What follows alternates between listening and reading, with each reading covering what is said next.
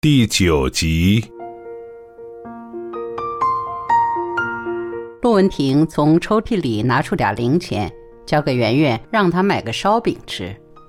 圆圆接过钱，正往外走，又回过身来问：“妈，你吃什么呀？”“啊，我不饿。”“也给你买个烧饼吧。”一会儿，圆圆给他送回一个烧饼，自己一边吃一边上学去了。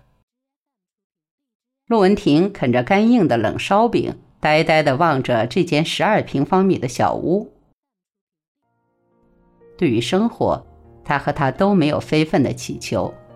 他们结婚的时候就住在这间屋子里，房间没有沙发，没有大立柜，没有新桌椅，甚至没有新铺盖。两个人把自己平日的被褥集中到一起，就开始了新的生活。他们的被褥是单薄的，他们的书籍是丰厚的。院里的陈大妈说：“一对书呆子怎么过日子哟？”而他们觉得日子美得很。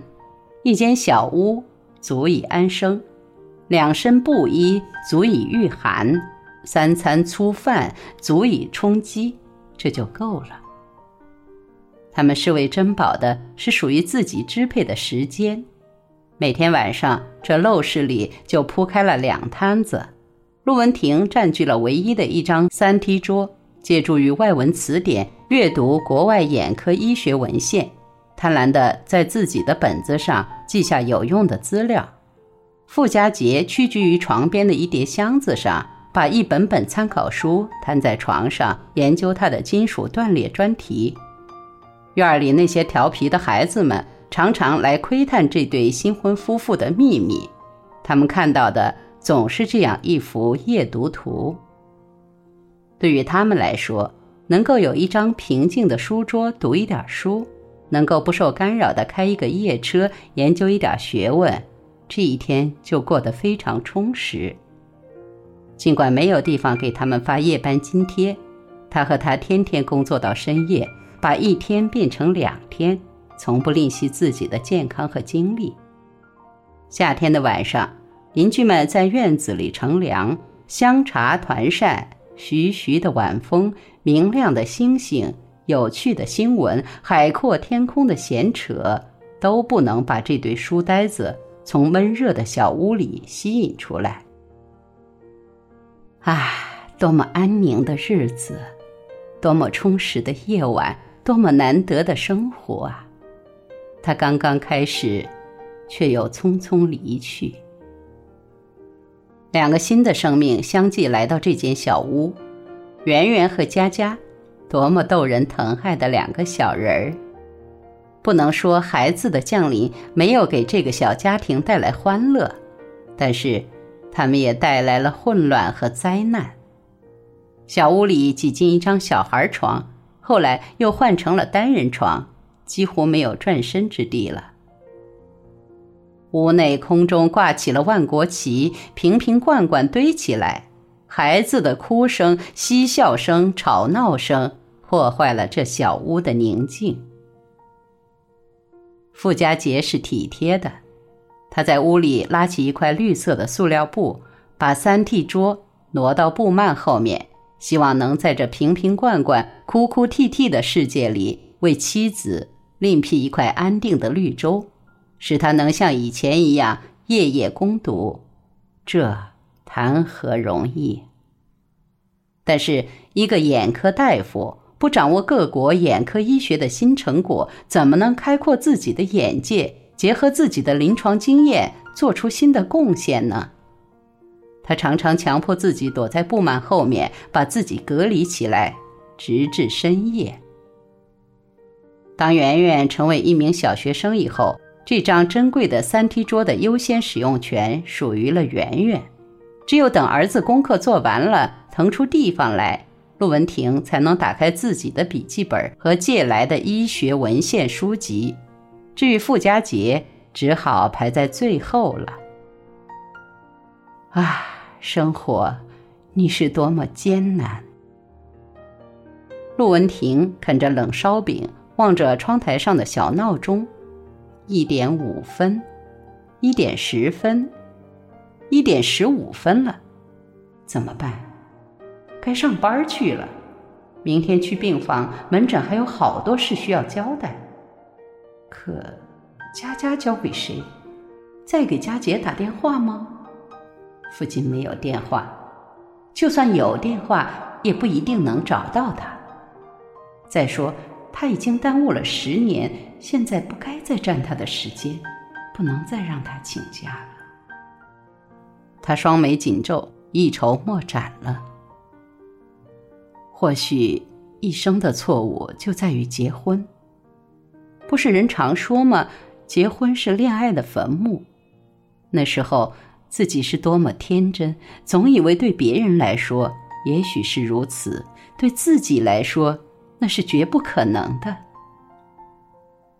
如果当时就慎重考虑一下，我们究竟有没有结婚的权利？我们的肩膀能不能承担起组成一个家庭的重担？也许就不会背起这沉重的十字架，在生活的道路上走得这么艰难。闹钟无情的滴答着，已经一点二十分了，实在没办法，他只好找院里的陈大妈帮忙。陈大妈是街道积极分子，一向热心助人，以前每遇这种情况，也多亏了这位老大妈。可是陈大妈坚持义务帮忙，从不接受任何形式的报酬，这使陆文婷总觉得于心有愧，也就尽量不去麻烦她。今天又到了走投无路的时候，他只好去找这位好心肠的大妈。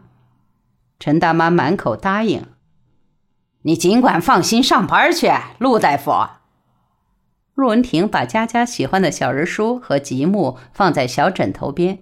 又嘱咐陈大妈按时给他喂药，便匆忙赶回医院。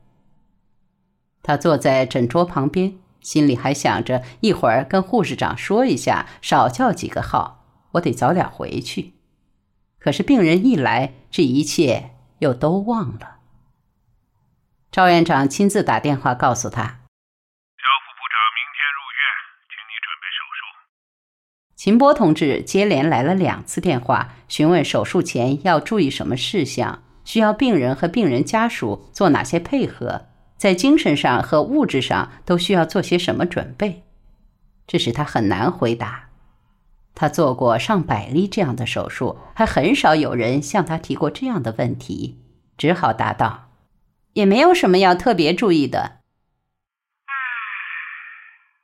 怎么没有要特别注意的呢，我的同志啊凡事预则立，思想准备充分一些总好嘛，是不是啊？